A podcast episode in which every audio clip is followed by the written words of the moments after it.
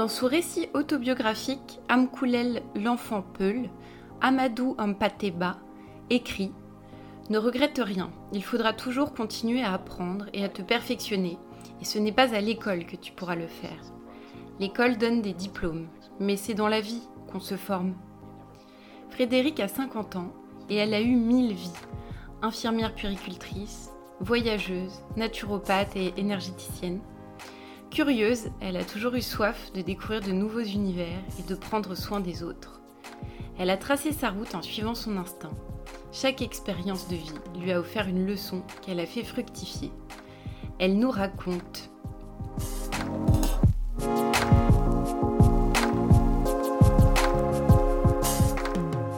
Une des leçons qui m'a le plus servi, c'est désobéir. Alors moi j'ai eu une, une enfance assez classique. Euh, dans un premier temps, avec euh, euh, une particularité. Euh, dans ma famille, il y avait une partie de la famille qui était très croyante dans la religion catholique, pratiquante, enfin qui allait à l'église régulièrement. et l'autre partie de ma famille, où c'était extrêmement l'inverse, pas de croyance, plutôt dans le registre ni Dieu ni maître, très communiste même, mais avec beaucoup de valeurs tout de même similaires. Euh, et euh, moi j'ai évolué, alors euh, évidemment enfant eh ben, de ma génération on avait droit au catéchisme et je posais beaucoup de questions. J'étais une enfant curieuse et j'étais très mécontente des réponses qu'on m'envoyait. On m'envoyait chez la grand-mère, poser mes questions. J'étais pleine de pleine d'espoir et puis à nouveau euh, ben, des réponses euh, en demi-teinte euh, qui ne correspondaient pas à mes attentes. Donc j'ai continué à grandir. adolescente, j'ai eu une période où j'ai tout jeté à la poubelle, j'étais réfractaire, enfin je me suis très cartésienne aussi, très terre à terre de nature. Mhm. Et puis finalement, le très célèbre personnage Jésus, je l'ai rencontré dans une autre religion qui est la religion musulmane. Et je me suis beaucoup euh, euh, instruite euh, dans, cette religion-là. J'ai eu, eu, une longue histoire avec mon premier petit copain qui était musulman d'origine malienne. Et du coup, ben, j'ai pu accéder à cet univers. et puis au courant soufi aussi, Ibn Arabi, Rumi, des, des grands penseurs du mouvement soufi, du soufisme. Euh, qui est un courant très très spirituel de l'islam. Euh, donc des nourritures très profondes, une religion magnifique. Hein, euh, et du coup, ben, moi, ma croyance en, on va dire, Dieu, hein, elle, elle s'est ravivée et j'ai pu accéder à l'âge adulte équipée d'une force intérieure bien plus profonde que, que la plupart euh, d'autres personnes de mon âge. Et en fait, euh, euh, avec un, des événements de vie pas faciles que j'aborderai pas ici, mais j'ai eu une période de vie à l'adolescence assez compliquée d'un point de vue familial et personnel. Et en fait, ça, ça m'a vraiment ça a été un point de force pour moi, vraiment. Je pouvais m'appuyer sur mes, sur mes croyances et ma foi spirituelle, ma foi intérieure, pour ben, faire ce qu'aujourd'hui on, euh, c'est un mot qui est, très à la mode, c'est le mot résilience. Hein.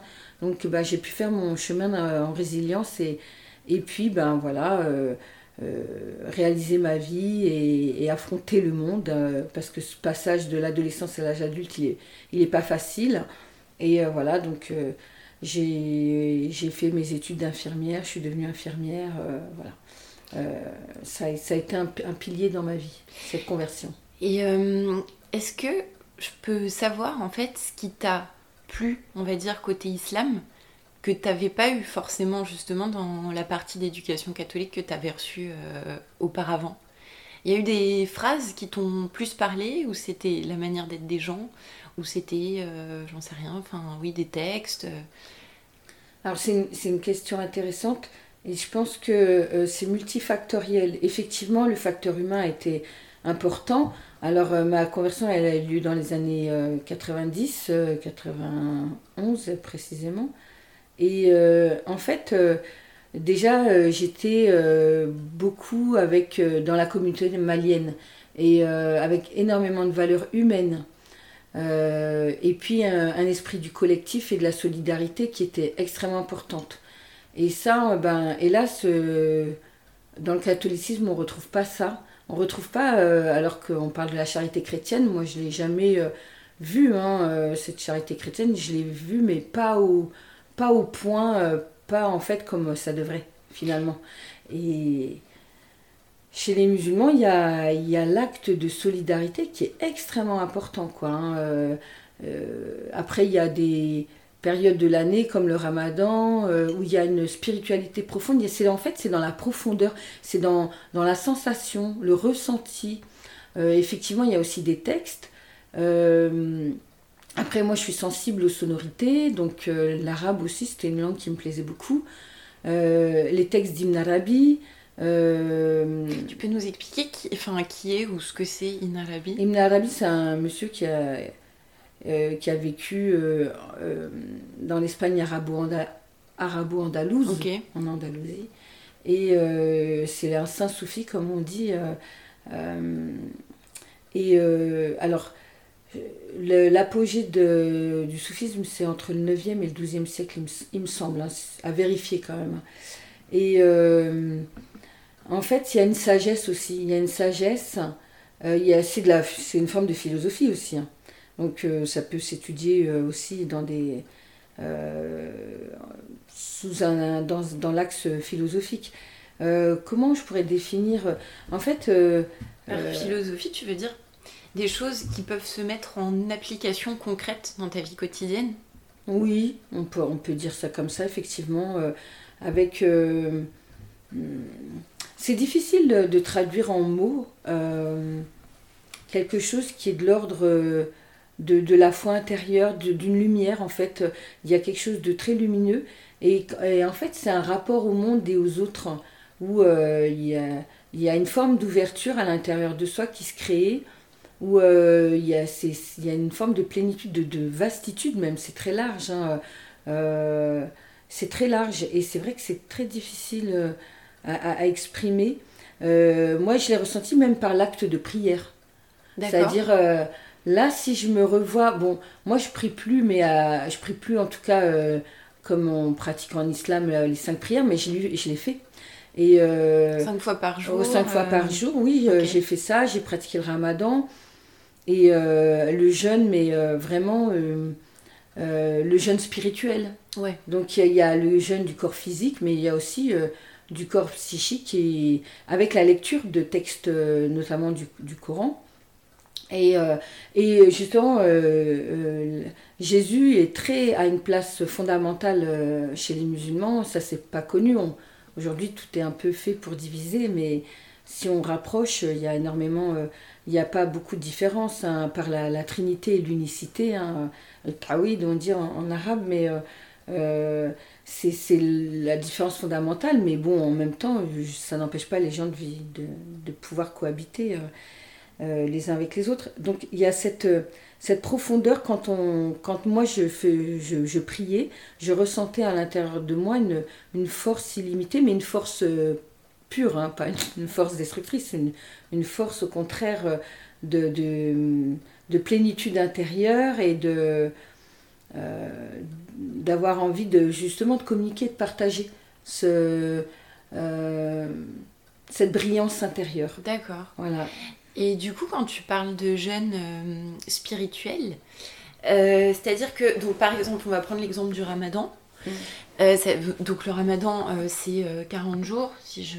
Non, c'est 28 jours même. C'est 28 C'est d'une lune à une lune, c'est un cycle lunaire. D'accord, hein. donc c'est 28 jours pendant lesquels tu ne manges pas ni ne bois du lever du soleil au coucher du soleil. Tu parles justement de, de, de cette nourriture spirituelle, notamment à travers des actes physiques. Par exemple, qu'est-ce que faire le ramadan, ça te générait comme peut-être compréhension ou euh, j'en sais rien, spiritualité spécifiquement, le fait de passer par le corps? Bah, C'est une expérience, euh, c'est une expérience euh, bah, que moi j'ai commencé quand j'étais au lycée. Alors au début, effectivement, tu as as plein de pulsions, tu vois surtout les aliments sucrés défiler. Donc, alors au début, c'est très. Tu es dans la matière, hein, tu as vraiment une expérience physique dans la matière, dans travers le corps. Effectivement, euh, tu, euh, tu as faim, tu, tu éprouves la faim. Et puis euh, progressivement, au bout de quelques jours, tu n'as plus cette sensation de faim, donc tu es libéré. De... Mm. Alors au début, oui, tu peux imaginer, quand les gens ils vivent ça, effectivement, il y a cet aspect de, bah, tu as de la chance, le reste de l'année, tu as à manger à, volonté tous les jours, mm. plusieurs fois par jour, et en plus même des aliments variés. Euh, euh, voilà, euh, quand je voyage en Afrique, ben, tous les jours tu avais quasiment le même plat, enfin, et tu étais bien content d'ailleurs parce que tu mangeais aussi. Et, et puis après, ben, une fois que tu te libères de cette sensation faim, que tu te replonges dans, dans les textes du Coran ou de, de, de textes d'écriture soufie, les illuminations ou, autres, euh, un saint soufi, il y a des, tas de, livres, mais pas que sur le soufisme. Euh, ça, ben, tu as une compréhension plus lucide en fait. Euh, c'est comme si tu étais débarrassé de, des toxines et tu as accès, enfin là je reste encore dans la matière physique, mais tu as, as, une profondeur parce que le, tout ton moi, il est consacré à ça il est consacré à, euh, à cette lecture et à l'introspection. Mm. En fait, c'est ça aussi, hein, le, ramadan, c'est c'est vraiment une introspection, tu, fais un voyage à l'intérieur de toi-même. Et euh, alors aussi dans, euh, dans, dans l'aspect populaire du ramadan, c'est aussi faire la paix avec les autres, euh, tous les petits conflits que tu as pu avoir avec les uns les autres, c'est dans la réparation euh, des, conflits, des dissensions, des... Euh, il y, a, y, a, cet aspect aussi de réconciliation, de paix, de paix absolue, qui fait que ben, ça, ça, fait du bien en fait de se libérer aussi de ça. Il y a, tu pries plus parce que le, la, prière du soir, il y a davantage de, temps accordé à la prière. Euh, voilà, donc il y a cette dimension euh, euh, qui est tout à fait intéressante dans cette pratique. Et c'est vrai, il y a aussi ben, l'aspect privatif qui fait que tu vas euh, penser effectivement, ça te fait naturellement penser à ceux qui n'ont pas quoi. À ceux qui n'ont rien, mm. enfin à ceux qui galèrent vraiment mm. beaucoup et, et euh, prendre conscience que aussi tu as de la chance enfin, de, mm. pouvoir manger tous les jours à ta faim. Euh. Absolument. Et moi du coup, si j'ai voulu aussi t'interviewer toi, c'est parce que tu as eu un peu mille vies, mille vies professionnelles notamment, qui ont été, qui, qui sont beaucoup au service euh, des autres. Mhm. Euh, moi, est-ce que tu peux me parler un peu aussi de ton parcours professionnel? Parce que tu as été euh, directrice de, crèche, infirmière, et tu es infirmière en psychiatrie, énergéticienne. Il y a sûrement d'autres choses que, que tu as faites, d'ailleurs, que j'ai pas forcément en tête. Est-ce que tu peux me parler un tout petit peu de, déjà de, de ce que tu as fait Bon, moi j'ai fait mes études d'infirmière en Seine-Saint-Denis, à Saint-Denis, euh, une ville euh, que j'aime particulièrement. Donc j'ai travaillé à l'hôpital de La Fontaine. Donc euh, moi j'ai travaillé en cardiologie, en service des urgences pendant 7 ans, pas loin de 7 ans. et puis après je me suis spécialisée sur l'enfant, l'adolescent. J'ai passé le, le diplôme d'état de infirmière péricultrice et euh, donc naturellement, bah, j'ai eu des fonctions en lien avec cette spécialité. Donc euh, effectivement, j'ai migré euh, donc, à la ville de Paris et j'étais responsable d'un établissement petite enfance, hein, d'une soixantaine, un peu plus de 60 enfants, dans le 19e arrondissement. Donc aussi une, population très intéressante, très mixée, très diversifiée. voilà. Ouais, des gens de tous horizons, de toutes origines. Mm. De... Ouais. Euh, exactement, euh, vraiment, euh, c'est ça, c'est moi ça, c'est une dimension qui me plaît beaucoup. Hein, c'est l'aspect transculturel, multiculturel que que j'avais que, que j'avais la chance d'avoir à, Saint-Denis. Mhm. et puis ensuite, alors aussi sur, sur mes années d'hôpital, j'ai eu la chance aussi d'être enfin, partie travailler en Afrique et justement au Mali. D'accord. parce que l'hôpital dans lequel je travaillais, il était jumelé avec l'hôpital Fousseni Daou à, à Caille. Donc j'ai eu la chance de partir. Bon, déjà j'y suis allée à titre personnel un certain nombre de fois pendant environ une bonne dizaine d'années, mais aussi dans le cadre de, de l'exercice d'infirmière. quoi. Donc euh, j'ai eu la chance de participer à la Cannes 2002, la Coupe d'Afrique des Nations. Alors moi, fan de football, euh, j'ai allié à la fois ma passion euh, du football et puis mes compétences d'infirmière urgentiste. Tu étais infirmière dans le cadre vraiment de la, de la oui, Cannes Tout à fait. mais il y avait une délégation dionysienne qui venait. voilà, et enfin euh, moi, franchement, j'ai euh, beaucoup apprécié cette, euh, cette aventure-là. J'étais pas très pressée de, de revenir en France, mais je, je suis revenue hein, au bout de quelques mois. Et, et puis voilà, donc ça, c'est un, un, petit extrait à l'intérieur de, de, mes années infirmières. Et après, à Paris, ben voilà, j'ai eu beaucoup, j'ai eu la chance de de bénéficier de beaucoup de formations euh, euh, en lien avec la petite enfance, le bébé. Euh, j'ai eu la chance de pouvoir faire aussi un DU de psychopathologie périnatale parce que j'avais une appétence aussi pour la santé mentale déjà.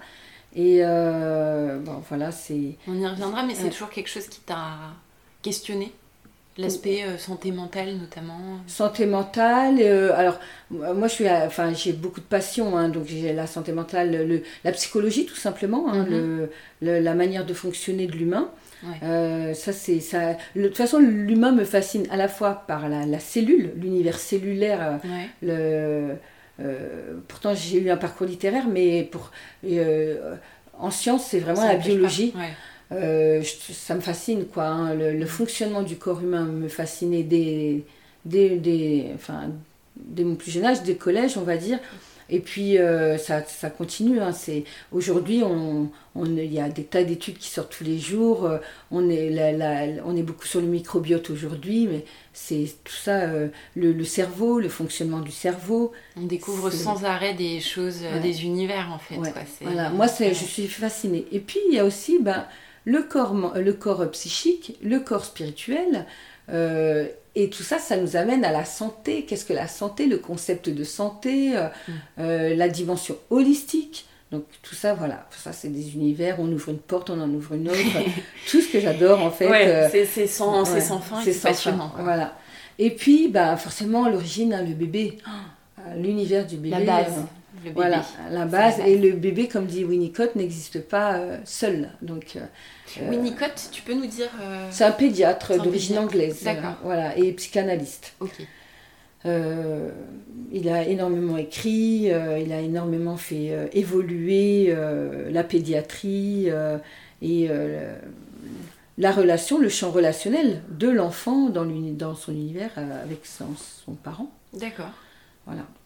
Donc moi j'ai été vraiment passionnée par euh, la, périnatalité, le bébé, les interactions euh, par-enfant, euh, l'éducation, la périculture. La périnatalité, juste pour être sûr pour les auditeurs, c'est les bébés qui viennent de naître ou c'est avant qu'ils naissent? Autour. D'accord, donc c'est juste avant, la conception, pendant, après, voilà. Mais On est, dedans et autour. Ouais, ouais tout à fait. Mm, mm. On est dans ce champ-là, la péri, euh, voilà. Périphérie. La, base euh, de la base. Ouais. l'origine de l'origine. Déjà, euh, concevoir un enfant aujourd'hui, voilà, la, conception de l'enfant, c'est avant, bien avant même. Enfin, c'est ça part dès la rencontre entre deux futurs parents. On parle de, ça va très loin. Ouais, c'est, mm. en fait, parfois il y a des, enfin, les enfants préexistent bien avant même d'être euh, des embryons. Ils existent dans les têtes euh, peut-être des parents. Bah, déjà, quand on regarde l'enfant jouer au papa et à la maman, euh, c'est intéressant. Hein, il, va reproduire certainement, mais pas que. Hein, c'est, il y a sa représentation à, à lui, la représentation qu'il a, dont il a hérité lui, comment il va s'improviser? Il y a la part de l'imaginaire, euh, du fantasme. C'est, ça aussi, pour moi, ça, ça, reste quelque chose d'assez. Euh, euh, de l'ordre, pas de la fascination, ce serait peut-être un peu exagéré, quoique quand j'observe un bébé de semaine en semaine, quelle aventure. Ouais, puis ils évoluent hyper vite, et puis c'est des éponges, et puis ils comprennent tout en fait. Enfin, ah oui, oui, l'enfant comprend, Dolto disait ça, hein, il comprend toutes les langues. ouais, ouais, ouais. Voilà, il, ça ne sera pas dans un registre intellectuel, ça se passera dans, par un autre canal, mais... ok. Voilà. Euh, donc du coup, pour en revenir à ton parcours, donc on en était à euh, quand tu travaillais justement en tant qu'infirmière et que tu as fait un DU euh, dans le domaine du périnatal, si La psychopathologie périnatale. Psychopathologie périnatale. Mm. donc suite à ça, ça t'a amené, ça t'a amené où? Bah, Là, on est vraiment au moment où moi je vais faire mon, mon année de spécialisation, donc ça c'est à Paris. Euh, et puis ben, je vais rester à, Paris où euh, je vais exercer euh, 13 ans, pendant 13 années dans le milieu de la petite enfance. Et ensuite, en, toujours euh, curieuse hein, euh, de nature, euh, ça me caractérise bien, c'est cette curiosité, cette appétence où pour, je parlais de santé, de médecine, de santé, de, de qu'est-ce le concept, hein, ah c'est un concept holistique aussi. Voilà, voilà, moi je suis toujours avec mon petit bâton là de, de, de pèlerin et la santé naturelle, qu'est-ce que c'est, la naturopathie, voilà, tout ça, ça ça m'intéresse beaucoup et j'ai la chance de, euh, de rentrer en école de naturopathie. Euh, et donc, je fais euh, deux ans d'études pour avoir un diplôme de naturopathe. Naturopathe, tu peux, enfin, tu peux nous expliquer un petit peu en quoi ça consiste par rapport justement aux études plus médicales, infirmières? Qu'est-ce que ça ajoute ou qu'est-ce que ça. Alors, on va parler plus de santé que de maladie. D'accord. Et c'est comment rester en santé par des moyens naturels. D'accord, ouais. Voilà. Donc on va sur des plantes, sur des. Il y a, oui, alors il y a, c'est une boîte à outils, hein, la naturopathie. Dedans, on peut trouver les plantes, les huiles essentielles, euh, euh, l'homéopathie, les techniques manuelles, le toucher massage, le massage, massage bien-être. Hein. Mhm. Euh, Qu'est-ce qu'on va. Voilà, on, et ça va vraiment. Euh, on évite effectivement. Euh, euh, on va pas parler de, médicaments, on va pas parler de médecine allopathique, mais de médecine naturelle. Comment, voilà, sans nuire, hein, non nocere, c'est vraiment le, le, premier principe de la naturopathie, ne pas nuire. voilà, en, de manière résumée, un petit peu très résumée. Euh, parce que sinon, on pourrait aussi parler des heures sur. Euh, oui, on pourrait faire sur chaque point finalement de, ton parcours et tout, on pourrait faire une heure et demie euh, sans, avoir de, de, faille. du coup, donc toi, dans le domaine médical, tu t'intéresses à la naturopathie. Est-ce que c'est des, des, choses typiquement que tu as pu mettre en application à travers ton travail? Alors, quand j'étais en crèche, non. Euh, parce que bon, dans un établissement, les, les, règlements sont bien codifiés, euh, on, est dans une institution. Tout est euh, déjà défini un petit peu, voilà. des procédures. Ouais, exactement. travailler autour du relationnel, c'est une forme de naturopathie quelque part. Où, Quand on accompagne une maman qui, avec son bébé, son premier enfant, elle a, envie elle a besoin d'être accompagnée euh, parce qu'elle est en demande et bah, on va vraiment prendre son temps euh, sur euh, la relation, comment elle va rentrer en mm. relation avec son bébé et comment on va la, la, réassurer dans son rôle, de, mm. dans ses compétences de mère. Qui n'est pas forcément quelque chose d'instinctif comme on peut l'entendre souvent. Tout à fait, ouais, l'instinct maternel, ben non. Il y a plein de choses qui s'apprennent en fait. Quoi. Euh, oui, qui s'apprennent, qui se réapprennent, qui se réapprennent parce qu'en fait on est équipé. Hein, parce qu'on mm. est dans une société euh, où la, les mères euh, n'ont pas. C'est compliqué pour elles, hein. elles sont hyper mm. médicalisées, elles n'ont pas voix au chapitre, mm. tout est plus ou moins dicté. puis après il y a le poids familial, au travail, le jugement. Et, et puis la, la, la femme d'aujourd'hui, la maman d'aujourd'hui, elle doit elle, doit, elle a 12 euh, vies en une journée, quoi. Elle doit être euh, la working girl d'un côté, euh, l'épouse. euh, son poids de ouais. grossesse en un Alors euh, là, je sais- en plus en disant l'épouse, je risque de, de chiffonner beaucoup de monde parce que bon, ça peut paraître encore un petit peu stéréotypé, mon, ce que je viens de dire, je m'en rends compte, avec euh, l'évolution de la femme et de la position de la femme hein, dans notre société aujourd'hui.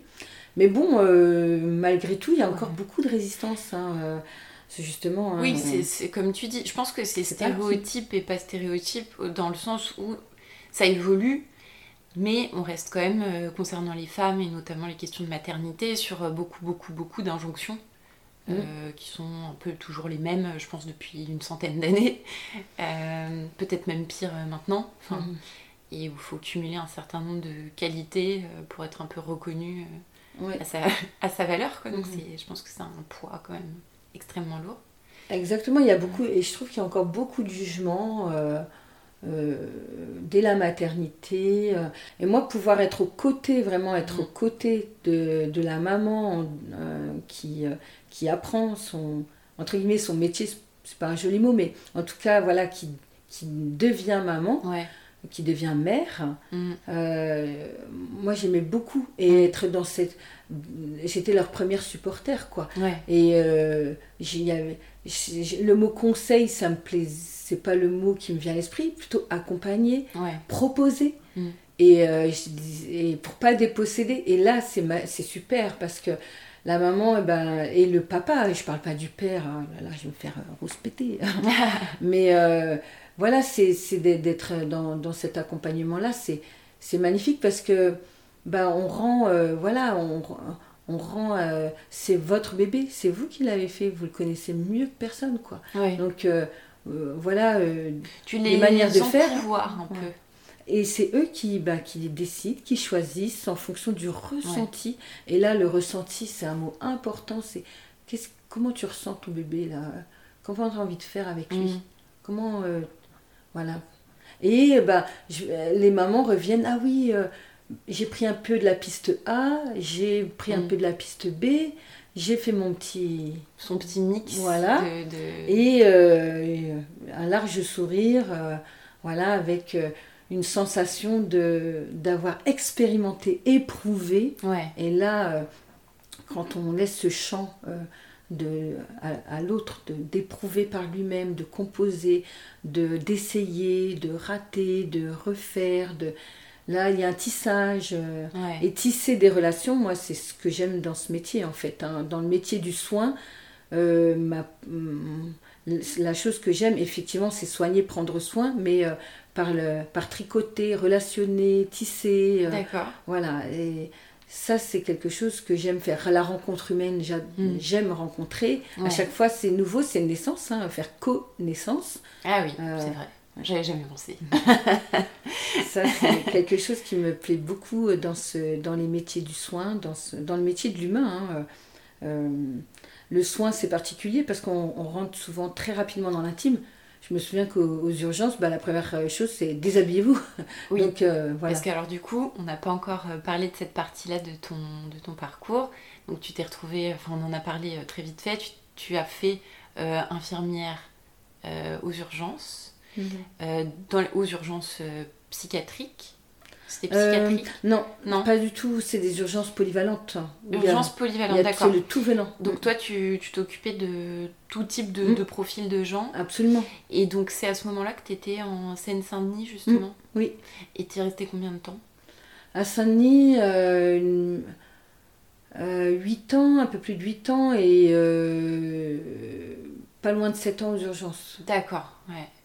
Et du coup, est-ce que tu peux nous parler un peu de cette expérience aussi, justement, en termes de ce dont tu parlais, de relations humaines et de choses aussi que ça t'a euh, bah, apporté aussi dans ton parcours de, bah, de découverte, de rencontres euh, Ces années-là, euh, c'est un de mes plus beaux souvenirs de ma période de travail professionnel. J'étais jeune, immature. Donc, au niveau humain, ça a été extrêmement puissant. ouais. Puisqu'on est confronté à la souffrance, à la douleur, à la mort. Euh, Oui. Et jeune, T'avais quel âge à ce moment-là à peu près? 24 ans, Ouais. 25. Euh, mais euh, il y a la force du groupe, de l'équipe, Mhm. l'équipe médicale, les, les pères, PAIR, les aînés dans, le, dans le métier, donc qui nous accompagnent. On est, en plus, on, on, a une vraie formation. Hein, dans, on n'arrive pas comme ça. On, est formé, on est reformé à l'intérieur des urgences à la spécificité du service. Et c'est une, une, comment dire, une expérience toujours intense et forte. Déjà, euh, c'est très adrénalisant. Hein, euh, ouais. Euh, T'as des coups de stress, mm. j'imagine, énormes quand aux urgences. Notamment sur l'urgence vitale. Il y, en a, il y en a peu en réalité. Hein. D'accord. On imagine que ça. Enfin, enfin, moi, en tout cas, quand on parle des urgences, j'imagine toujours ça.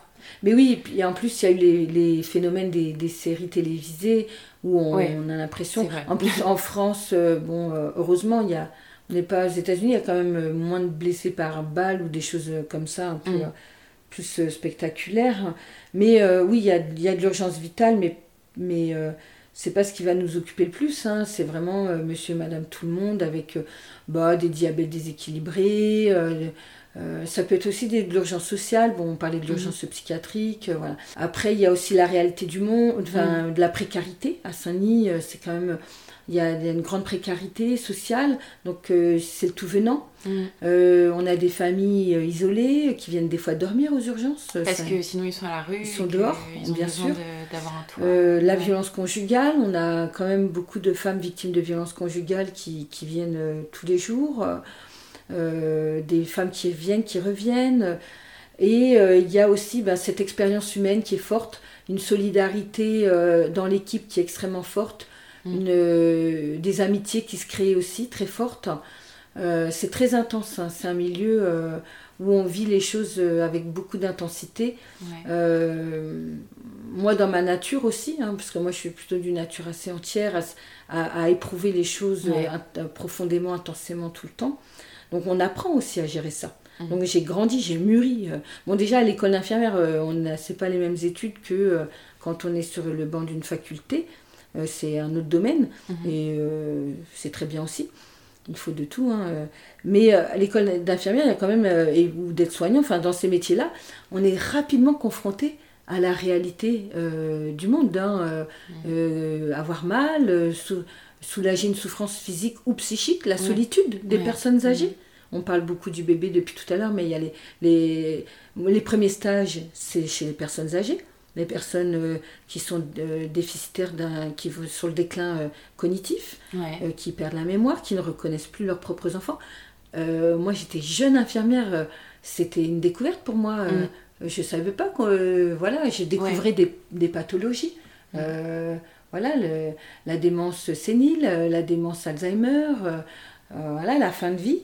Quand j'ai travaillé en cancérologie, enfin en stage, bah, c'est bien parce qu'on peut aussi voir ses limites. Euh, quand on sort du DE, bah, moi j'étais en sortant du, de l'école, non, je ne me serais pas euh, frottée immédiatement. Bon, ceci dit, je suis rapidement arrivée aux urgences. Mais euh, c'est. Voilà. Donc, il y a.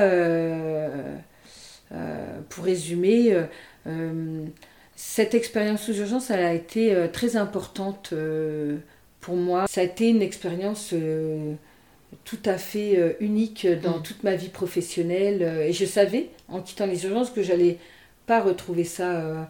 Euh, le même genre de oui. d'adrénaline aussi, quoi, de, dans le sens de groupe. De... J'ai vraiment évolué ce parcours professionnel en même temps que ma maturité intérieure. Et j'ai vraiment à chaque fois surfé j'ai toujours quitté au bon moment. Mm. J'ai toujours eu ces, ces, synchronicités entre mon évolution personnelle et mon évolution euh, professionnelle. Il y a eu toujours une espèce d'harmonisation des deux.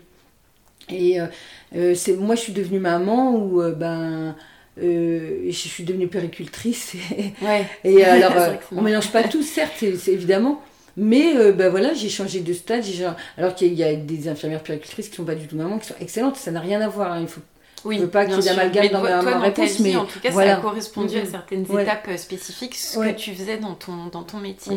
complètement. Du coup, j'imagine quand même qu'à travers tes expériences euh, professionnelles notamment, mais aussi à travers ton parcours à toi, tu as vu quand même des, des gens qui, à la fois beaucoup de solidarité, à la fois aussi beaucoup de souffrance, beaucoup de difficultés, et finalement euh, quasiment euh, toute la partie, enfin une partie très très difficile de la vie humaine, qui est la souffrance physique, psychique.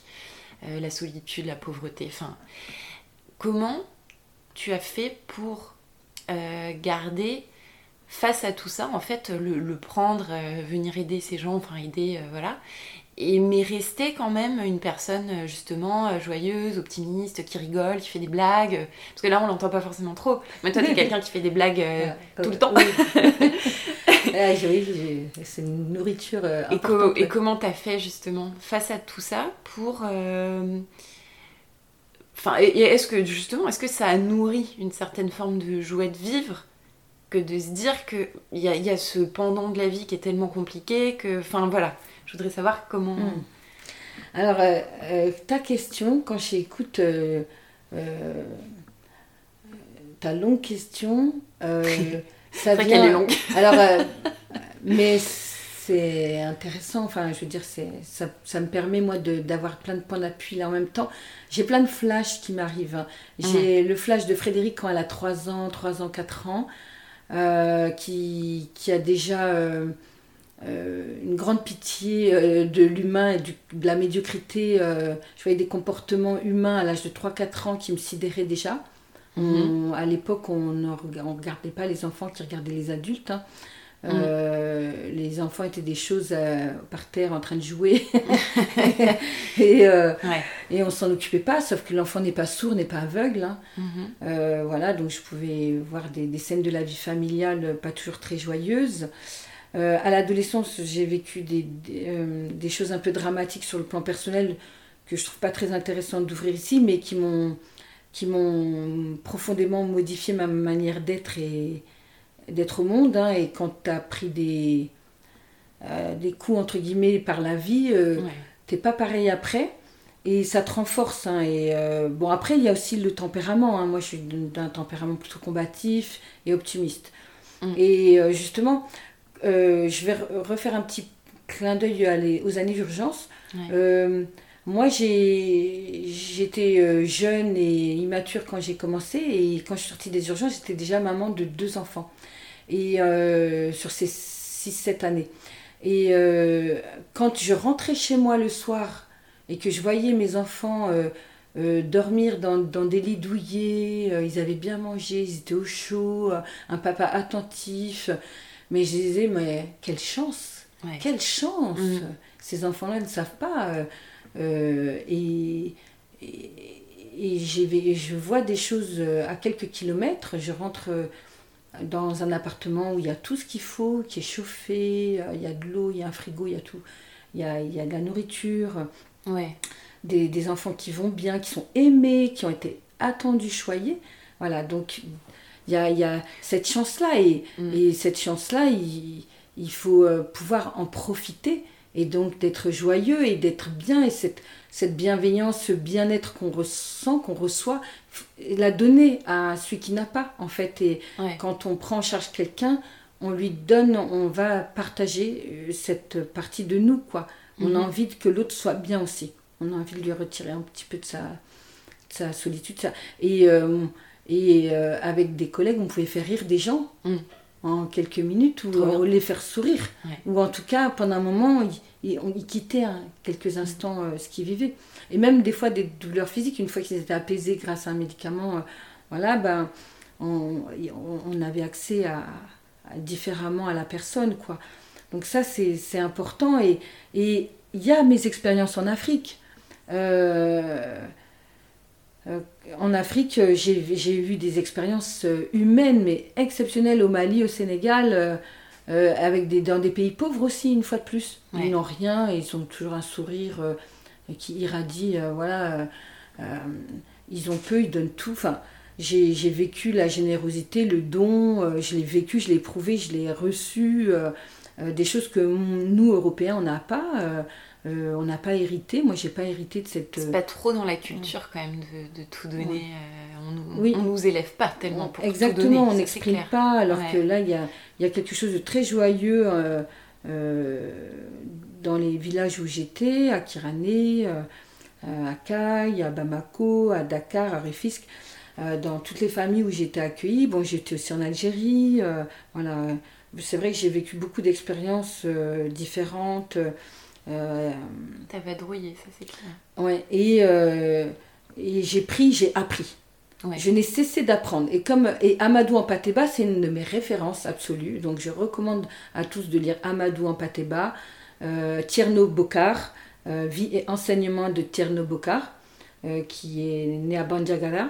Ça, c'est des références pour moi. Et qui parle, et Importante. qui parle de quoi juste pour. De euh, l'humain. De... de l'humain. ok, Oui, alors euh, en Pateba, il faut juste lire sa biographie. C'est un enseignement à lui tout seul. ok. Moi, j'ai plus, appris avec Amadou Ampateba qu'avec Jacques Salomé, par exemple. C'est un sociologue qui a parlé beaucoup de communication, très intéressant. hein. Oui. Mais toi, y a des euh, choses moi, j'ai plus beaucoup plus. Ouais. sensible à Amadou Ampateba. D'accord. Euh, beaucoup plus. Je vous recommande Amadou en pâté. Oui, euh, il a écrit Amkoulel l'enfant Peul et Amadou, il, est- il a une phrase célèbre qui dit En Afrique, lorsqu'un vieillard meurt, c'est une bibliothèque qui Ah brûle. oui, celle-là elle est connue. Voilà. Effectivement, ouais. Et, Tout le monde euh, aura la rêve, je pense. voilà. que- du coup, qui n'appartient pas à Léopold Sédar Senghor, comme certains l'ont prétendu. Non, non. Ça a été une grande école. Voilà, Ouais. la, la, la geste malienne. Donc, euh, j'étais à une grande école. euh, et puis, euh, voilà, tout ça, ça m'a forgé, en fait. hein, Parce que tout ça, c'était dans mes années de jeune adulte. Et du coup, cette joie aussi, bon, qui s'est redéveloppée chez moi, hein, c'était un peu éteint. Et puis, c'est revenu fort ben, grâce à ces expériences de vie. Ouais. Et puis là, on va y venir, effectivement.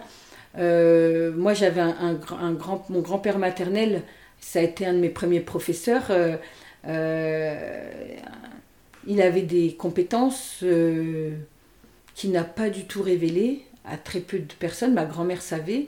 Ouais. Et, Et toi, tu savais aussi? moi, je savais, je pensais que tout le monde savait que mon grand-père, il pouvait communiquer avec les animaux, il avait un côté médiumnique, il avait, il avait des facultés comme ça de clairvoyance, euh, de clairaudience. Tu l'as vu euh, pratiquer ce Pas du genre tout. de savoir? Pas du tout. Pas tu du tout. savais, mais tu l'as Ouais, pas. Voilà, non, non. Et dans son époque, je pense que ça aurait été euh, pas du tout euh, compris ou. Voilà. Accepté par la société, Ouais, quoi. mm, mm.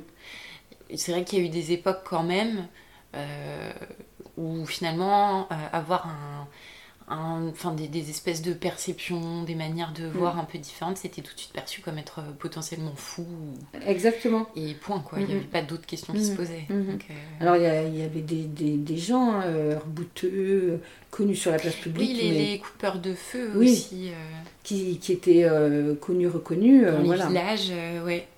Mais euh, mon grand-père, lui, il a pas du tout. euh, lui, il a été père de famille très tôt, il a eu beaucoup d'enfants, il était ouvrier. Lui, il m'a inculqué aussi toutes les valeurs. euh, il m'a appris à désobéir. une des plus grandes leçons. On aime, on aime. ouais. Il m'a vraiment. euh, il dit aujourd'hui, les enfants, je vais vous apprendre à désobéir. et ma grand-mère, elle, elle a levé les bras au ciel. Elle a dit Ah, mais non, enfin, Albert.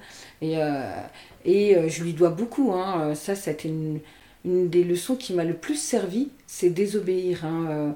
Euh, Bon, euh, C'est intéressant ça comme, Ouais. euh, comme point. Ouais, ouais. Et en fait, euh, effectivement, euh, j'étais pas quelqu'un forcément de, de facile dès lors que j'avais décidé de pas obéir. Mais pour moi, il fallait que c'est du sens. Ouais. Voilà, il fallait que c'est du sens. Et si on voulait me faire faire des choses qui n'avaient pas de sens ou qui étaient limite pas euh, bénéfiques, euh, parce qu'il y a derrière il y avait un autre euh, vœu moins pieux, Mhm. ben clairement, je, soit je faisais semblant de faire et que je ne faisais pas, Ouais. mais sans trop me cacher. hein, et j'avais d'autres arguments, d'autres manières. Ouais. J'étais assez indisciplinée. Bon, déjà à l'école, j'étais assez in- indisciplinée, mais en même temps, j'étais un bon soldat. Donc ça, c'est tout- toute la contradiction hein, de, de qui, qui je suis, avec beaucoup de contradictions quand même.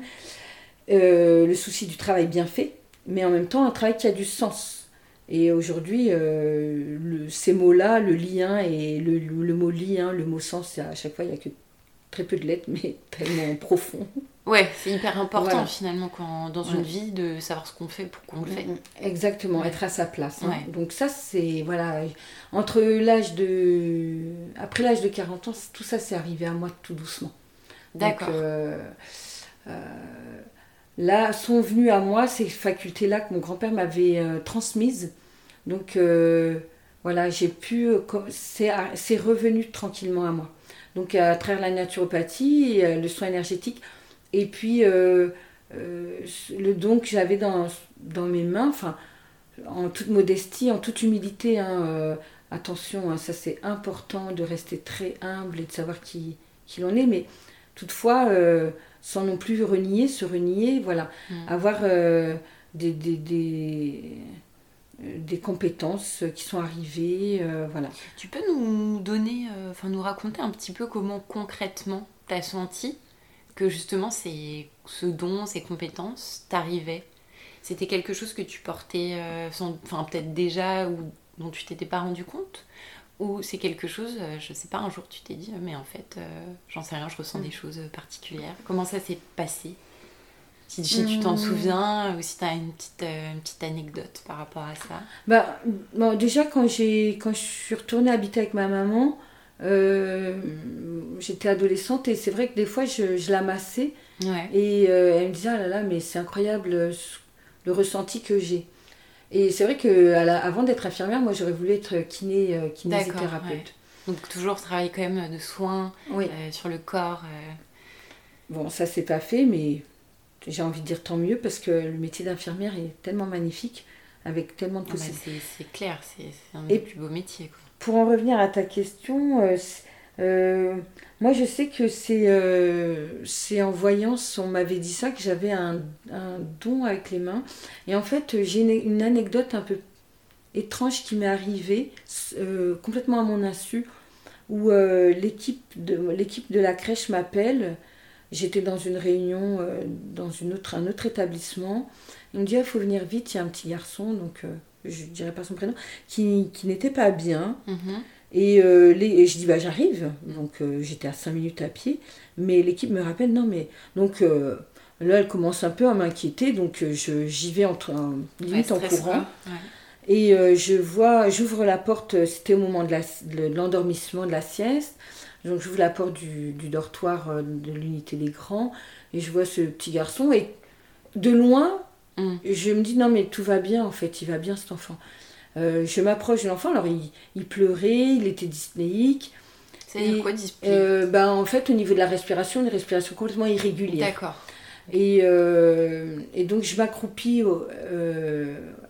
ils sont sur des banquettes au sol, donc je m'accroupis. Alors là, je ne sais pas pourquoi, je, je mets chacune de mes mains au-dessus de ses poumons, quoi, vraiment parallèle. Et je pose à peine, j'effleure. Et je reste comme ça peut-être 20 secondes, 30 secondes, je ne sais plus, très peu de temps. Et l'enfant met en, en, très très peu, hyper instantanément, euh, il reprend une respiration normale, il arrête de sangloter, ah, tout rentre dans l'ordre. Mais en le temps d'un claquement de doigts, enfin très... Le, je sais pas pourquoi je fais ça. Tu as senti en fait que, je sais. ouais, c'est ça qu'il fallait que tu fasses et lui, euh, il s'est calmé, enfin, calmé et c'est fou. Ouais. Et euh, l'auxiliaire de périculture qui était à, à côté, euh, qui enfin Sylvie, je me souviens très bien, qui me dit Frédéric, euh, qu'est-ce que vous avez fait? Sur ce point-là Moi j'ai pris peur, mais j'ai peut-être fait une bêtise, je sais pas. J'ai regardé, je sais pas. Mais on était pas ému, plutôt dans une espèce de, figé, un peu sidéré. Un peu étonné, j'imagine. Et alors qui était drôle, c'est que la maman, euh, elle était arrivée, en plus une maman euh, plutôt d'une nature un petit peu inquiète, euh, mais avec qui le lien de confiance était bien présent. Mm. Elle n'a pas compris, elle. Elle est arrivée, elle dit mais pourquoi on m'a dérangée Oui, il allait très bien. Voilà, elle, a, elle habitait à côté, elle travaillait à la maison et en fait, elle bah, du coup, elle dit bah, qu'est-ce que je fais? Donc, comme l'enfant avait vu sa maman, on n'allait pas dire à la maman rentrer. Ouais. Donc elle est repartie avec son petit garçon, mais euh, bon, ça c'était assez étrange et puis du coup j'ai voulu en savoir plus et puis. Euh, ça a dû poser vachement de questions quand mm. même, enfin de, de, un truc mm. pareil. J'imagine que ça t'ouvre mm. encore des portes, on parlait de portes. Ah, ça t'ouvre des portes quoi. et euh, en fait après je me suis intéressée à tout ce qui est endobiologie et en fait j'ai une, une, bonne amie à moi, vraiment une amie, que j'ai connue à l'école de péricultrice qui, elle, euh, avait, a aussi des, des, facultés et des dons. Et euh, c'est marrant parce que nous, on s'est rencontrés à l'école, mais on s'est assises dès le premier jour euh, l'une à côté, de l'autre. Et, et à ce jour, on est toujours en lien. Et euh, c'est une très très belle personne. Et en fait, elle m'a parlé de qu'elle était en train de faire une formation d'énergéticienne, donc de biologue, donc tout ce qui est avec ondes vivantes, avec travail avec les mains. Je me suis intéressée alors à tout ça. Et puis ben, j'ai fait un peu la même formation. Parallèlement, j'ai fait des formations aussi de massage. Ça, c'était avant l'école de naturopathie. D'accord. Et finalement, ça a été d'abord énergétique, ensuite naturopathie. Ok. Ouais, ouais, complètement. Et sachant que bah, l'énergétique, on fait. Moi, je suis assez terre à terre. Euh, euh, j'aime bien aussi comprendre. Voilà. L'énergétique, euh, concrètement, justement, si on essaye d'être un peu terre à terre, hmm. ça, ça, consiste en quoi Par exemple, si, si, quand tu fais un soin en énergétique, c'est quoi Une apposition des mains et toi, tu ressens des choses par rapport au corps de la personne? Alors, euh, en ce qui me concerne moi, parce qu'il y a plein d'approches, c'est un concept très générique, très général, parce que on, ça pourrait dire fourre-tout, hein, c'est pour ça qu'on se fait souvent euh, railler. Euh. Il, y a de, il y a de tout le monde, un peu dans. qui se. Il y a, il y a des gens qui s'improvisent, il y a des gens, il y a de tout, dans, comme. dans tous les domaines d'ailleurs. Comme dans tous hein, les domaines, on est d'accord. Qui s'improvisent, je sais pas moi, garagistes. analogie avec une voiture. voilà. c'est peut-être technique aussi. Et euh, alors, euh, bah oui, effectivement, moi je travaille avec mes mains essentiellement et je vais avoir des ressentis. En fait, moi, entre ma pratique du début et d'aujourd'hui, c'est comme ma pratique euh, d'infirmière, de péricultrice. C'est plus la même. ça a évolué. Bien sûr. par l'expérience, l'expérimentation. Alors, on apprend des. Enfin, Code d'infirmière et des péricultrices, il y a des procédures, des, des, méthodes. Quand on est en technique de soins, ben, il y a des techniques euh, vraiment euh, à respecter. Ça, c'est facile, c'est basique. Hein, euh, mhm. faire un soin stérile, voilà. c'est ça, c'est. Mais le, la relation, ça, c'est quelque chose qui est en mouvance. effectivement, ouais, Qui, qui, et puis, effectivement, d'une expérience à une autre, on est aguerri, on évite des écueils, on sait que ben la dernière fois là euh, on connaît ça, tiens la fois dernière là je vais m'y prendre différemment, donc euh, ben, on améliore, on est dans un mouvement évolutif et progressif. Euh, et ben dans les techniques de soins énergétiques c'est pareil, moi j'ai appris des, des procédures, des façons de faire, des petits protocoles. Et tout doucement, bah, j'ai renforcé des protocoles, j'en ai quitté certains. Avec ta propre expérience que tu as construit aussi. Euh. Et puis là où par contre il, s'est passé, euh, pour, être, euh, pour donner d'autres exemples concrets, c'est qu'un jour j'ai fait un soin à une personne et la faculté de clairaudience qui devait être en dormance chez moi. Donc clairaudience, ça veut dire que tu entend tout à des informations. On entend, ouais. Euh, voilà. On des entend, informations on entend, on entend des mots, euh, des messages, des bouts de phrases, euh, voilà. Et ça, par contre, la première fois que j'ai vécu ça, j'ai eu peur en fait. Hein. J'imagine j'ai un peu les questionnements qui ouais, franchement, ça m'a fait peur et je me suis dit, ah bah là, hmm, peut-être que la psychiatrice, peut-être de l'autre côté là. Hein. Bon, il va falloir. Euh, Mais du coup, du coup c'était quoi? C'était une voix qui t'a dit quelque chose euh? Oui, j'entendais clairement une voix, comme j'entends ta voix. Euh, voilà. Et je me souviens, je peux raconter. Hein, ah bah oui, oui, vas-y, raconte. c'est quelqu'un que je connaissais déjà, la personne qui était sur la table. donc, qui vient pour un problème somatique, un problème du corps physique, hein, mal au dos, etc. Et euh, donc moi je, je, dis bon ben voilà on va faire une approche énergétique, euh, c'est bien, le, prendre des médicaments pourquoi pas, ça soulage, c'est pratique, mais on, va traiter un symptôme, on va pas forcément traiter euh, la cause quoi. Donc là ben, on va faire voilà, je, je, me mets à, à, préparer ma salle, je vais commencer et au mhm. moment où je vais commencer, j'entends attention et sur un ton un petit peu autoritaire, péremptoire. Voilà, tout à fait ce mot-là. Euh, attention, hein, c'est pas n'importe qui.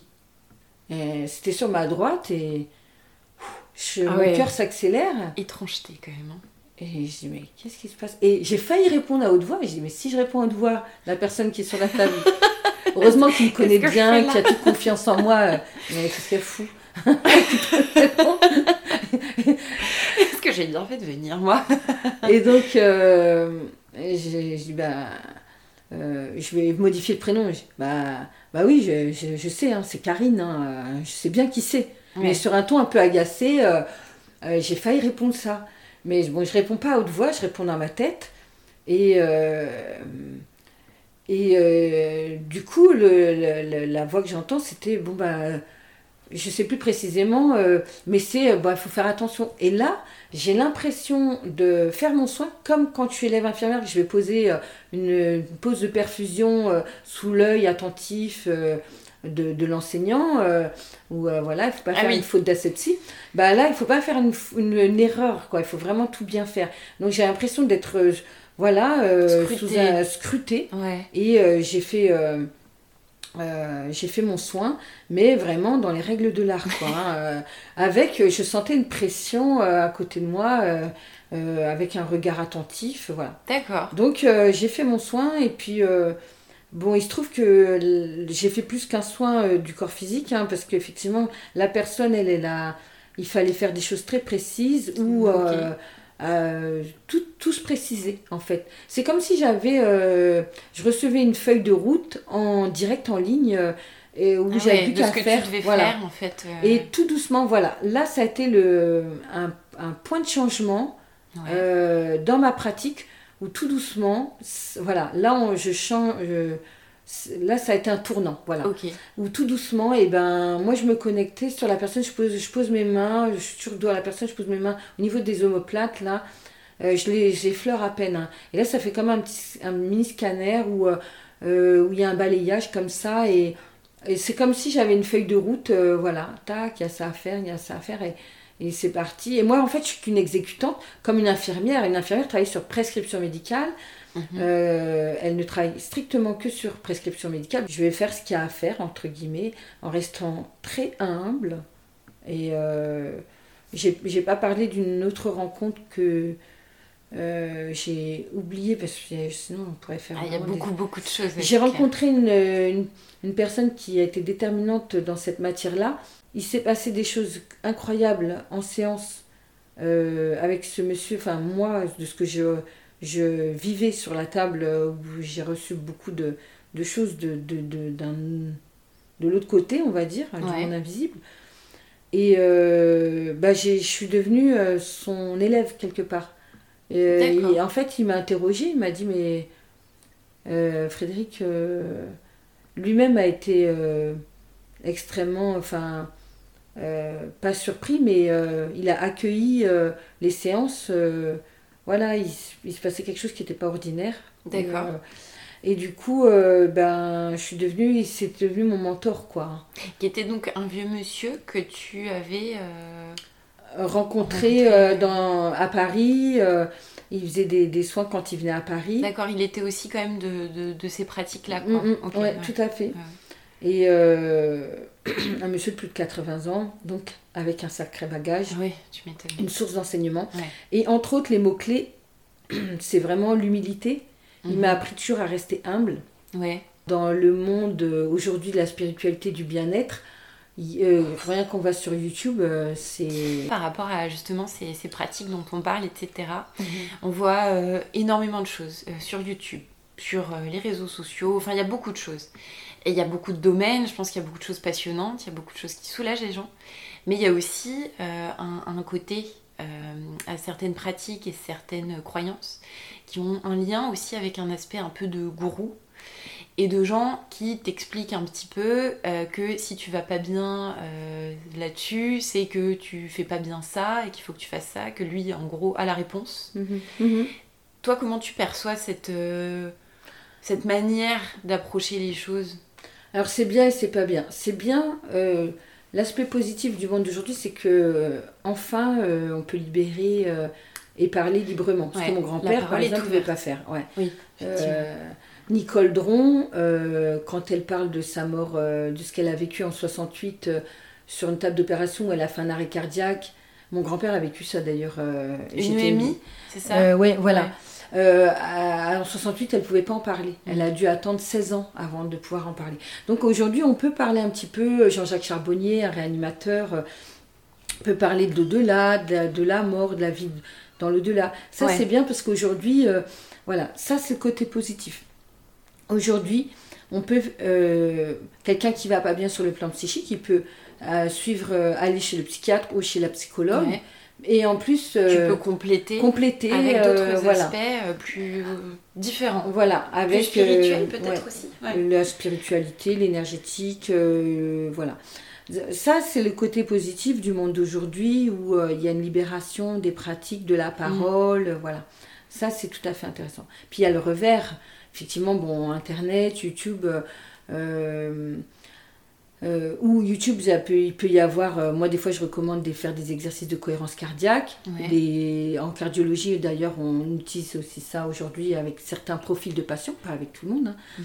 Voilà, donc il y a des choses aussi intéressantes, mais il y a aussi tout le côté euh, dark où là effectivement il y a des gens qui s'improvisent, qui sont gourous. Alors il y a certains c'est pour l'argent, pour gagner de mm. l'argent, se faire de l'argent, et d'autres c'est pour nourrir leur ego. Ouais, un peu le pouvoir de dire je sais. Voilà, je sais, euh, moi je vais te sauver, je vais sauver le monde, euh, voilà.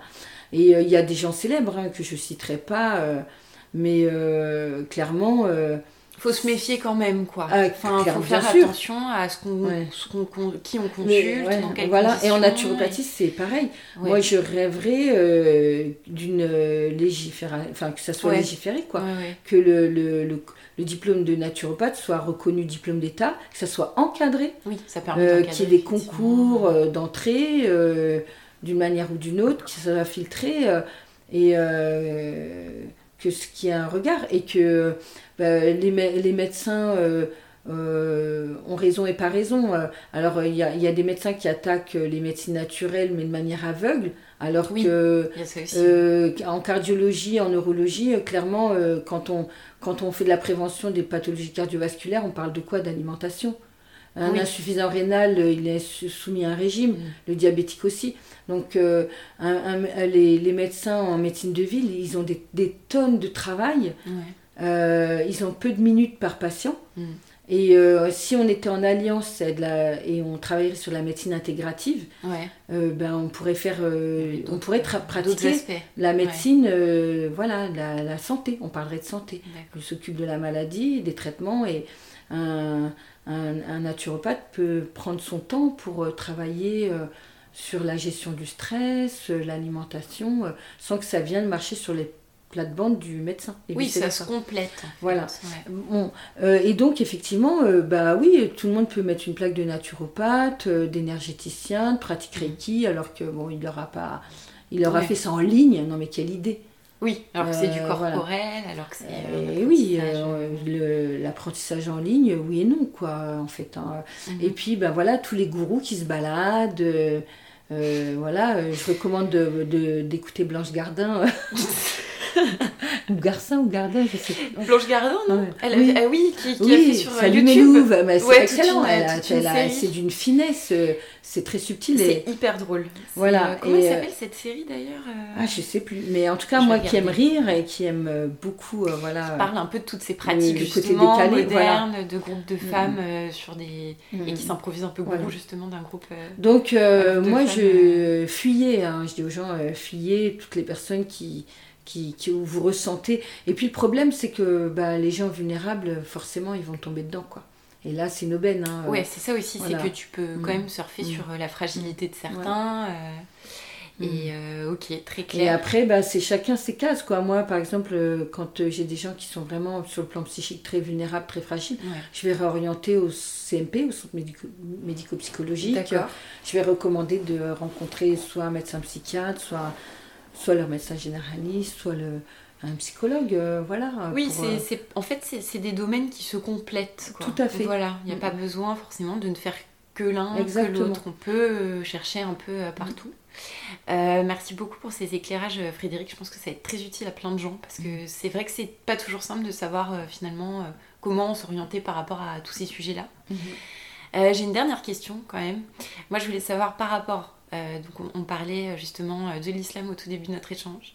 Et puis après on a parlé de ton parcours hyper riche avec des rencontres, des découvertes, des, bah, dons que tu t'es découvert. voilà. Je voulais savoir actuellement tes croyances se situent... Enfin, qu'est-ce, qu'est-ce qui te semble être au niveau de tes croyances et tout ça? Alors, moi, j'ai continué à évoluer. Donc, effectivement, aujourd'hui, aujourd'hui je me suis détachée de la, pratique de la religion, enfin,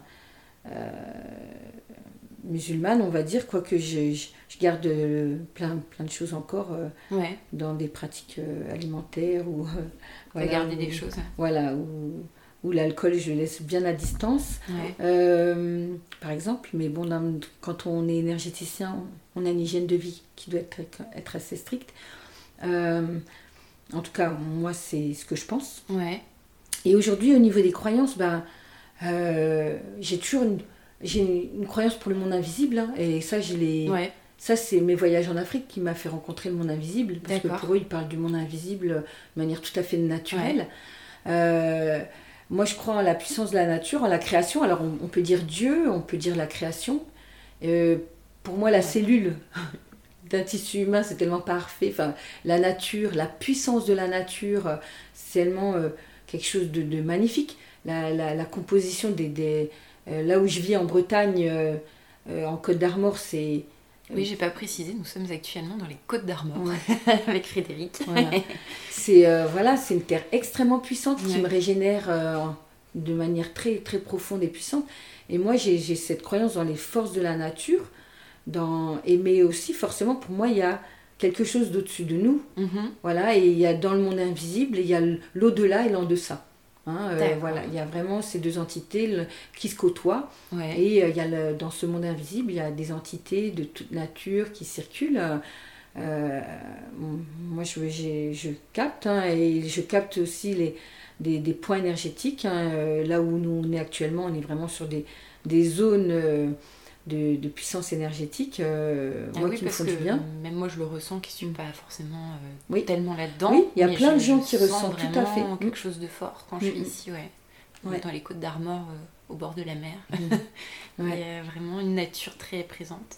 Et, et puis bah, moi ça me nourrit. Hein, et bah, le, le, côté joyeux, optimiste, c'est ça me c'est nourri aussi par ça. Hein, par euh, le, pouvoir de la joie. Vraiment, euh, bah, c'est une belle conclusion ça. C'est une belle conclusion, je trouve. Il y a le, le pouvoir de l'intention et le pouvoir de la joie. Et on peut pas, euh, tu me diras ce que tu en penses, on peut pas vraiment aider quelqu'un si soi-même on n'est pas un peu bien quand même. Tout si à on fait. Pas un peu dans une joie, dans un. Tout à fait. Et dans ces dernières années qu'on a vécues là entre. Hein, moi, je me suis coupée justement un petit peu euh, des médias pour me préserver absolument. On parlait d'hygiène de vie, bien euh, l'hygiène alimentaire certes, mais euh, bah, de me couper de certains réseaux sociaux, des médias en général, parce qu'il y a une toxicité c'est beaucoup de négatif qui est circulé, donc ça nous met soit dans l'émotion colère ou dans l'émotion peur. Voilà, je préfère euh, me retrouver en pleine nature et de retrouver cette force.